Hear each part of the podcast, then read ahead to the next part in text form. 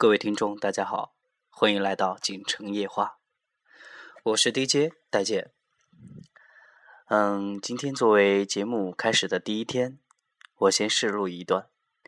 嗯，先讲一个小小的鬼故事，希望大家可以喜欢。如果大家有什么感情，或者说旅行，或者说想法，或者说有一些烦恼，都可以发送短信到幺三五五幺八三零三七三。剑哥在这个地方为你排忧解难，为你诉说，为你开导。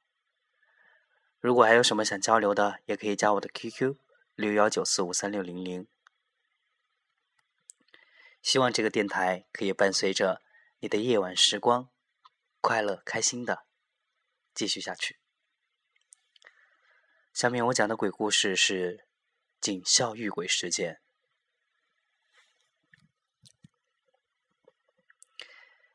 有个朋友，现在是个干警，以前在警校学习。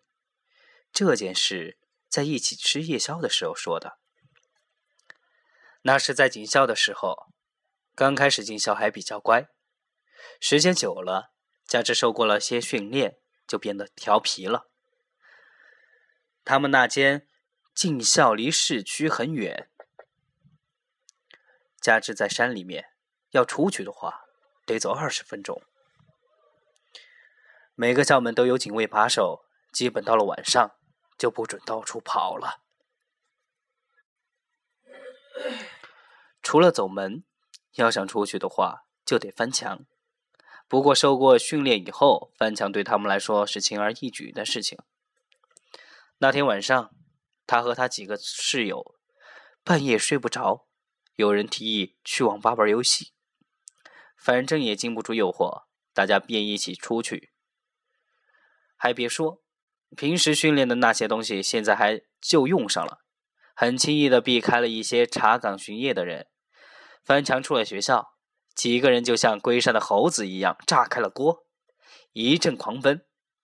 由于半夜山路黑的看不清，跑着跑着，感觉踢到了什么东西，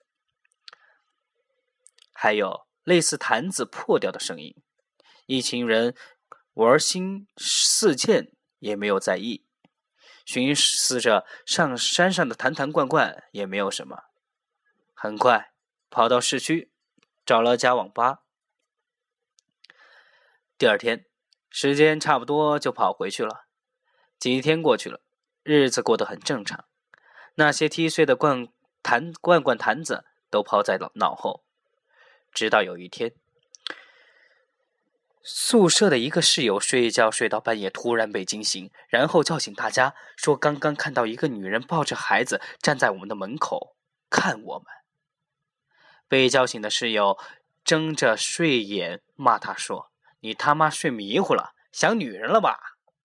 另一个室友被吓了一跳，他也做了同样的梦，还描述起梦里的女人。是一个穿着白衣、貌似越南的长袍的样子，样子只灰中泛黄，就在门口直勾勾的看着他们，抱着那个孩子被裹得严严实实的。虽然这么说，大家有些恐惧了，但毕竟困得厉害，骂骂咧咧的，大家都又睡下。第二天一切照旧，到了晚上，事情又来了。另一个室友睡到半夜，突然起来，拿着枕头乱挥，边挥边说：“让开，让开，老子不怕你！”其他室友都被惊醒，问他怎么了。他说：“刚才有个老头进来了，你们没看到吗？刚才在家掐我脖子。”另一个室友大惊问：“刚刚我看到一个老头从窗边过去了，穿着灰蓝色的衣服，像是下葬的寿衣。”正说着。一个室友哭了起来，说他也看到了和描述的一模一样。我那个朋友说，当时他迷迷糊糊、半睡半醒，看到有人在宿舍里走动，样子和他描述的一模一样。那个老头和那个老奶奶走路很机械，手背着，左看看，右看看，还到他面前来，当时就在他床边，他感觉到一股钻心的寒气，逼得他喘不过气来。他把这个也告诉了室友，大家吓得睡意全无。半夜宿舍断电，想开灯开不了，还好有人准备蜡烛点了起来。可是蜡烛的光照在宿舍里，更显得阴森。大家围在一起，都害怕，一起都哭了起来。这时，宿舍楼下响起了哨声，是紧急集合。没一会儿，就听到整栋宿舍楼闹腾起来了。有了声音，几个人的胆子也大了不少，穿上衣服，马上跑出去。可怪了，路上一个人都没看到，貌似大家都在睡觉。等到操场空空如也，根本没有什么紧急集合。宿舍的人愣住了，站在操场不知所措。刚刚建立的起来的信心一下子又垮了，一下子所有人都瘫在地上，又一次哭了起来。那个朋友甚至绝望到不行，想到了死去。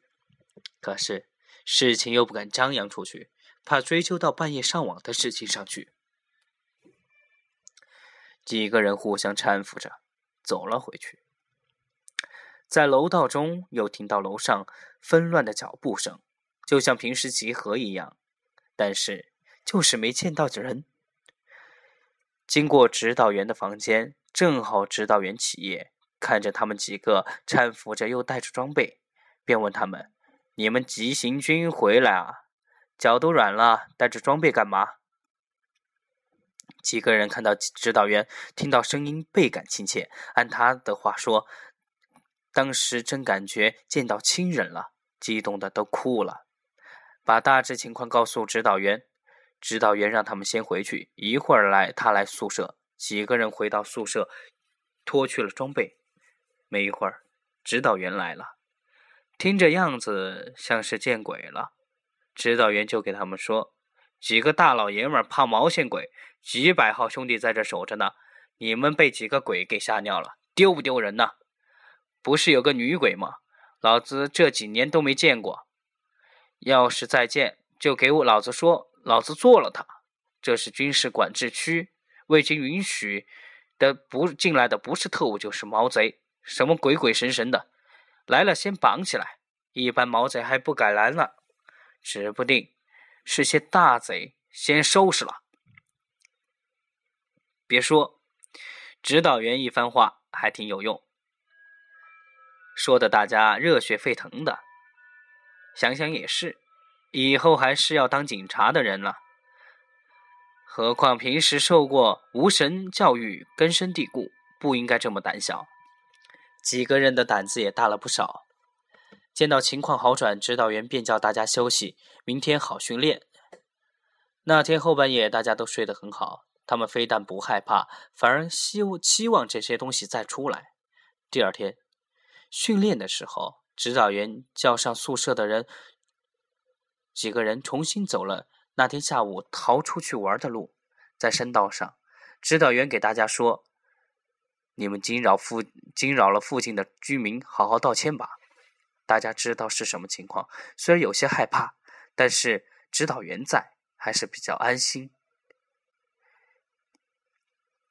一路走去，都在说对不起，年轻人不懂事，打扰了的类似的话。还好指导员没有追究他们，只叫下不为例，并且给他们说今天的事不可张扬。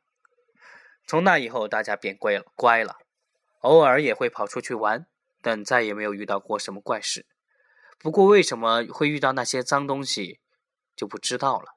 那个朋友说，一路上都没什么特别了，就是踢倒了罐子，像是和那罐子有关吧。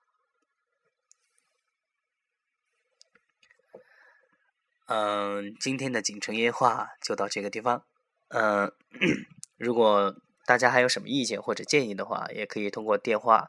发短信或者说打电话来告诉我，呃，我叫戴建，呃，是一二级市场营销的同学，呃，希望有机会大家可以多多交流，嗯，第一次录电台不是特别专业，也希望大家多多包涵，然后会把这个电台做得越来越好。